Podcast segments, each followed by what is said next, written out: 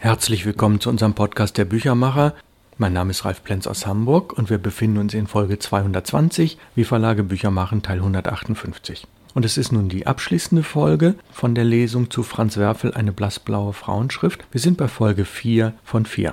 Das Buch ist im Input Verlag als Band 13 der Reihe Perlen der Literatur erschienen und kostet 15 Euro, hat 160 Seiten in sehr schönem Leinband mit Banderole und einer silbernen Prägung auf dem Titel und auf dem Buchrücken. Es gibt's in jeder Buchhandlung. Franz Werfel, eine blassblaue Frauenschrift. Wir sind beim vorletzten Kapitel. Ja, wir werden das letzte Kapitel nicht lesen, sondern nur das vorletzte Kapitel. Sechstes Kapitel. Vera erscheint und verschwindet. Sofort nach Tisch verließ Leonidas sein Haus und fuhr ins Ministerium. Nun saß er da, den Kopf in die Hände gestützt und blickte durchs hohe Fenster über die Bäume des Volksgartens hinweg die, von perlmuttfarbenen Regendunst eingeschleiert, in den wattigen Himmel ragten. Sein Herz war voll Verwunderung über Amelie und voll Bewunderung für sie. Liebende Frauen besaßen einen sechsten Sinn. Wie das schweifende Wild gegen seine Feinde, so waren auch sie mit einer sicheren Witterung ausgerüstet. Hellseherinnen waren sie der männlichen Schuld. Amelie hatte alles erraten, wenn auch ihrer Art gemäß übertrieben, verzerrt und falsch gedeutet. Man konnte fast argwöhnen, eine unerklärliche Verschwörung habe zwischen den beiden Frauen stattgefunden, der einen, die sich in der blassblauen Handschrift verkörperte, und der anderen, die vom flüchtigen Anblick dieser Schrift ins Herz getroffen war. In den wenigen Zeilen der Adresse hatte Vera der anderen die Wahrheit zugeflüstert, die von Amelie als eine jähe Eingebung aus dem Nichts empfunden werden musste. Welch ein Widerspruch, dass jene Hellsichtigkeit denn vor dem trockenen Wortlaut des Briefes zu Schanden wurde. Ihm aber hatte sie ahnungsvoll, ahnungslos die Maske vom Gesicht gerissen. Ah, Dienstmädchenverführer am Sonntag. Hatte er sich nicht selbst heute einen Heiratsschwindler genannt? Und war es nicht tatsächlich in der kriminellen Bedeutung des Wortes? Von seinem Gesicht konnte Amelie es ablesen, und er hatte doch knapp vorher dieses Gesicht im Spiegel betrachtet und nichts Gemeines darin entdeckt, sondern eine wohlgeformte Vornehmheit, die in ihm das sonderbare Mitleid mit sich selbst erweckte. Und wie war es dann gekommen, dass sein Entschluss sich ohne sein Zutun ins Gegenteil verkehrte und nicht er beichtete, sondern sie? Ein großer, ein unverdienter Liebesbeweis, diese Beichte. Diesen radikalen, ja schamlosen Mut zur Wahrheit wie Amelie hatte er nie besessen. Das kam vermutlich von der minderen Herkunft und der einstigen Armut. Seine Jugend war erfüllt gewesen von Furcht, Auftrieb und einer zitternden Überschätzung der höheren Klasse. Er hatte sich alles krampfhaft anerziehen müssen. Die Gelassenheit beim Eintritt in einen Salon, das souveräne Plaudern, ach ja, man nennt es Konversation, das freie Benehmen bei Tisch, das richtige Maß an die Ehre geben und die Ehre nehmen, all diese feinen und selbstverständlichen Tugenden, mit denen die Angehörigen der Herrenkaste geboren werden. Der 50-Jährige kam noch aus einer Welt der gespannten Standesunterschiede. Die Kraft, welche die heutige Jugend im Sport verausgabt, hatte er für eine besondere Athletik aufwenden müssen, für die Überwindung seiner Schüchternheit und für den Ausgleich seines beständigen Mangelgefühls. Oh, unvergessliche Stunde, da er zum ersten Mal im Frack des Selbstmörders vor dem Spiegel sich als Sieger gegenüberstand wenn er auch jene feinen und selbstverständlichen Künste vollkommen erlernt hatte und sie seit Jahrzehnten schon unbewusst übte, so war er doch nur, was die Römer einen Freigelassenen nannten. Ein Freigelassener besitzt nicht den natürlichen Mut zur Wahrheit wie eine geborene Paradini, nicht jene verwegene Erhabenheit über alle Scham. Amelie hatte überdies den Freigelassenen um einen Abgrund tiefer erkannt als er sich selbst. Ja, es war richtig, er fürchtete, wenn er sich zu seinem und zu Veras Sohn bekennen sollte, ihren Zorn, ihre Rache. Er fürchtete, sie würde sogleich den Scheidungsprozess gegen ihn einleiten. Er fürchtete nichts mehr als den Verlust des Reichtums, den er so nonchalant genoss. Er, der edle Mann, der sich nichts aus dem Gelde machte, der hohe Beamte, der Volkserzieher, er wusste jetzt, dass er das enge Leben seiner Kollegen nicht würde ertragen können, diesen täglichen Kampf gegen die besseren Bedürfnisse und Begehrlichkeiten.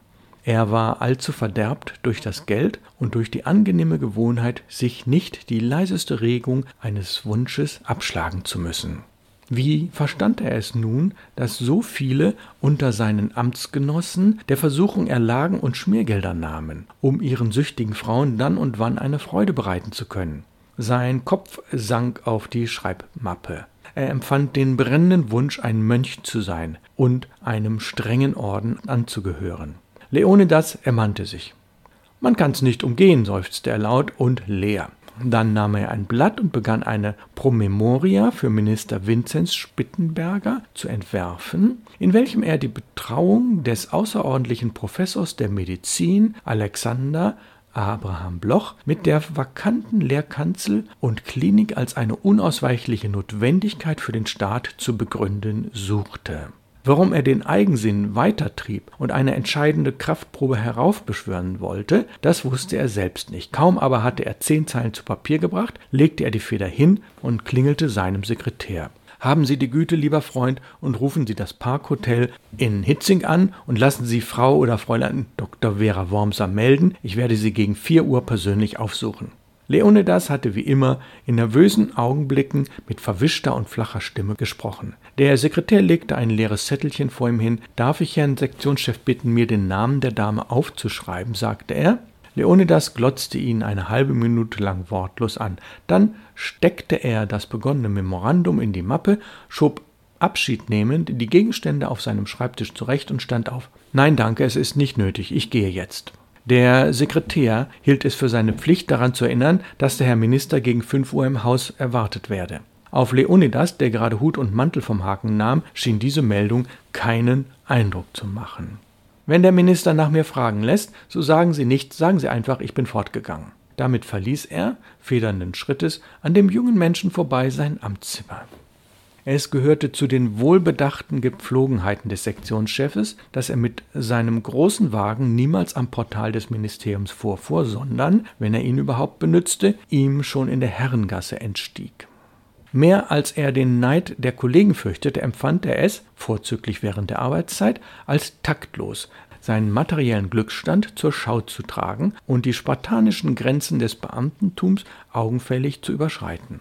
Minister, Politiker, Filmschauspieler durften sich ruhig in strahlenden Limousinen spreizen, denn sie waren Geschöpfe der Reklame. Ein Sektionschef hingegen hatte, bei aller zulässigen Eleganz, die Pflicht, eine gewisse karge Dürftigkeit hervorzukehren.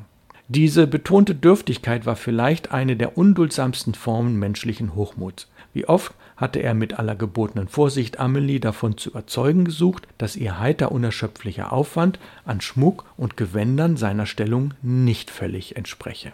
Vergebliche Predigt. Sie lachte ihn aus. Hierin lag einer der Lebenskonflikte, die Leonidas oft verwirrten.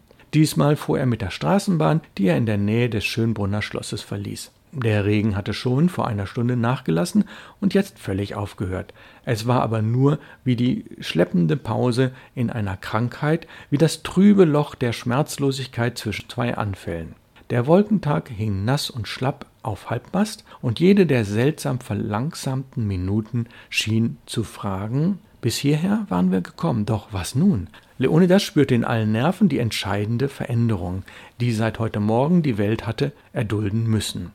Er wurde sich jedoch über die Ursache dieser Veränderung erst klar, als er durch die breite, von Plantanen flankierte Straße längs der hohen Schlossmauer dahineilte. Unter seinen Füßen schwang höchst unangenehm ein dick vollgesogener Teppich von gefallenem Laub. Die jäh verfärbten Platanenblätter waren so körperlich aufgeschwemmt und schnalzten unter jedem Tritt, dass man hätte wähnen können, ein Wolkenbruch von Kröten sei niedergegangen. Seit wenigen Stunden war mehr als die Hälfte des Laubes von den Bäumen geweht und der Rest hing schlaff an den Ästen. War es heute allzu jung, als Aprilmorgen begonnen hatte, endete im Handumdrehen allzu alt als Novemberabend. Im Blumengeschäft an der nächsten Straßenecke schwankte Leonidas unerlaubt lange zwischen weißen und blutroten Rosen. Er entschied sich endlich zu 18 langstieligen hellgelben Teerosen, deren sanfter, ein wenig fauliger Duft ihn anzog. Als er dann in der Hotelhalle sich bei Frau Dr. Wormser anmelden ließ, erschrak er plötzlich über die verräterische Zahl 18, die er ganz unbewusst gewählt hatte. 18 Jahre. Auch fiel ihm jener ominöse Rosenstrauß ein, den er als lächerlicher Verliebter der kleinen Vera einst mitgebracht hatte, ohne den Mut zu finden, ihn zu überreichen. Nun war es ihm, als seien es damals ebenfalls hellgelbe Teerosen gewesen, und sie hätten genauso geduftet, so sanft, so rund wie die Blume eines paradiesischen Weines, den es auf Erden nicht gibt. Madame lässt Herrn Sektionschef bitten, hier zu warten, sagte der Portier unterwürfig und begleitete den Gast in eines der Gesellschaftszimmer zu ebener Erde. Man kann von einem Hotelsalon nichts Besseres erwarten, beruhigte Leonidas sich selbst, dem die dämmerige Räumlichkeit samt ihrer Einrichtung ungewöhnlich auf die Nerven fiel. Es ist scheußlich, die Geliebte seines Lebens in der öffentlichen Intimität dieses Allerweltswohnzimmers wiederzusehen. Jede Bar wäre besser, ja selbst ein bumsvolles Kaffeehaus mit Musik. Da es Vera wirklich und wahrhaftig die Geliebte seines Lebens gewesen sei, dessen empfand Leonidas jetzt eine ganz unbegründete Sicherheit. Das Zimmer war vollgestopft mit lauter wichtigen Möbelstücken. Sie ragten wie mürrische Festungen in einer verschollenen Repräsentation ins Ungewisse. Sie standen da wie eine vom Ausrufer verlassene Versteigerung, in die sich für ein Stündchen oder zwei vorüberschlendernde Zufallsgäste einnisteten üppige Sitzgarnituren, japanische Schränke, lampentragende Karyatiden, ein orientalisches Kohlenbecken, geschnitzte Truhen, Taburette und so weiter. An der Wand dehnte sich ein keusch verhüllter Flügel. Die Plüschdecke, die ihm von oben bis unten verhing, war schwarz. Er glich daher einem Katafalk für tote Musik. Das Bartuch war außerdem noch mit allerlei Gegenständen aus Bronze und Marmor beschwert, auch sie, wie zum Verkauf, aneinandergereiht ein trunkener Silen, der eine Visitenkartenschale balancierte, eine geschmeidige Tänzerin ohne ersichtlichen praktischen Zweck, ein prunkvolles Tintenzeug, groß und ernst genug, um bei Unterschrift eines Friedensvertrages Dienst zu tun, und dergleichen mehr, dass sie die Aufgabe zu haben schien, die tote oder scheintote Musik am Entweichen zu hindern. Leonidas fasste den Verdacht, dieses Klavier sei ausgeweidet und nur eine ehrbare Attrappe, denn ein lebendiges Instrument würde die Leitung des Hotels beim täglichen Tanztee verwenden, dessen Zurüstung draußen vernehmbar würde. Lebendig in diesem Raum waren nur die beiden aufgeklappten Spieltische, auf denen noch die Bridgekarten dalagen, ein Bild behaglicher Zerstreuung und ungetrübter Seelenruhe, das den neidischen Blick immer wieder anzog. Leonidas war selbstverständlich ein Meister dieses Spiels. Er ging beständig auf und ab, wobei er sich zwischen den kantigen Vorgebirgen der Möbel und Tische durchschlängeln musste.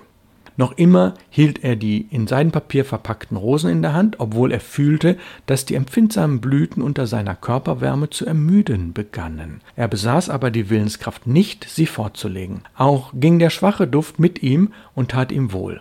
Im gleichmäßigen Auf und Ab stellte er fest, mein Herz klopft. Ich erinnere mich nicht mehr, wann mir das Herz zum letzten Male so fühlbar geklopft hat. Dieses Warten erregt mich sehr. Er stellte ferner fest, ich habe nicht einen einzigen Gedanken im Kopf. Dieses Warten füllt mich ganz aus. Es ist mir nicht klar, wie ich beginnen werde. Ich weiß nicht einmal, wie ich Vera ansprechen soll. Und endlich, sie lässt mich sehr lange warten. Kein Minister lässt mich so lange warten. Es ist schon mindestens 20 Minuten, dass ich in diesem abscheulichen Salon hin und her renne. Ich werde aber keinesfalls auf die Uhr schauen, damit es mir unbekannt bliebe, wie lange ich schon warte. Es ist natürlich Veras gutes Recht, mich warten zu lassen, solange es ihr richtig scheint. Wahrhaftig eine winzige Strafe. Ich darf es mir gar nicht vorstellen, wie sie auf mich gewartet hat in Heidelberg. Wochen, Monate, Jahre. Er unterbrach seinen Rundgang nicht. In der Halle pochte die Tanzmusik. Leonidas fuhr zusammen. Auch das noch. Am besten wär's, sie käme überhaupt nicht. Ich würde ruhig eine volle Stunde hier warten, auch zwei Stunden und dann weggehen, ohne ein Wort zu sagen. Ich hätte das meinige getan und müsste mir keine Vorwürfe mehr machen. Hoffentlich kommt sie nicht. Es dürfte ja auch für sie keine geringe Unannehmlichkeit sein, mich wiederzusehen. Mir ist zumute wie vor einer schweren Prüfung oder gar vor einer Operation. So, jetzt ist sicher eine halbe Stunde vorüber. Ich nehme an, dass sie das Hotel verlassen hat, um mir nicht zu begegnen. Nun, ich warte meine Stunde aus. Dieses Jazzgeräusch ist übrigens gar nicht so störend. Es scheint die Zeit zu beschleunigen. Und dunkel wird's auch. Der dritte Tanz war draußen im Gange, als die kleine zierliche Dame unversehens im Salon stand. Ja, ich musste sie etwas warten lassen, sagte Vera Wormser, ohne diesen Satz durch eine Entschuldigung zu begründen, und reichte ihm die Hand. Leonidas küsste die sehr gebrechliche Hand im schwarzen Handschuh, lächelte begeistert mokant und begann auf den Zehenspitzen zu wippen. Aber bitte, näselte er, das macht doch gar nichts. Ich habe mich heute eigens, und er fügte zaghaft hinzu, gnädigste. Damit übergab er ihr den Strauß, ohne ihn aus dem Papier gewickelt zu haben. Mit gelassenem Griff befreite sie die Teerosen. Sie tat es aufmerksam und ließ sich Zeit. Dann sah sie sich in diesem fremden, hässlichen Raum nach einem Gefäß um, fand sogleich eine Vase, ein Krug mit Trinkwasser stand auf einem der Spieltische, sie füllte die Vase vorsichtig und steckte eine nach der anderen die Rosen hinein. Das Gelb flammte im Zwielicht. Die Frau sagte nichts. Die kleine Arbeit schien sie völlig auszufüllen. Ihre Bewegungen waren von innen her gesammelt, wie es bei Kurzsichtigen der Fall zu sein pflegt. Sie trug die Vase mit den sanften Rosen zur Sitzgarnitur beim Fenster, stellte sie auf das runde Tischchen und ließ sich mit dem Rücken gegen das Licht in einer Sofaecke nieder. Das Zimmer war verändert. Auch Leonidas setzte sich, nachdem er vorher mit einer ziemlich sinnlosen, korpusstudentischen Verbeugung um Erlaubnis gebeten hatte. Unglücklicherweise blendete ihn der weißliche Nebelschein des späten Tages im Fenster. Gnädigste haben gewünscht, begann er mit einem Ton, vor dem ihm selbst ekelte. Ich bekam erst heute früh den Brief und bin sofort und habe sofort und selbstverständlich stehe ich voll und ganz zur Verfügung. Es verging erst eine kleine Weile, ehe die Antwort aus der Sofaecke kam. Die Stimme war noch immer hell, noch immer kindlich, und auch den abweisenden Klang schien sie behalten zu haben. Oh, Sie hätten sich nicht persönlich bemühen müssen, Herr Sektionschef, sagte Vera Wormser. Ich hab's gar nicht erwartet. Ein telefonischer Anruf hätte genügt. Ja, und wir sind jetzt kurz vor Ende.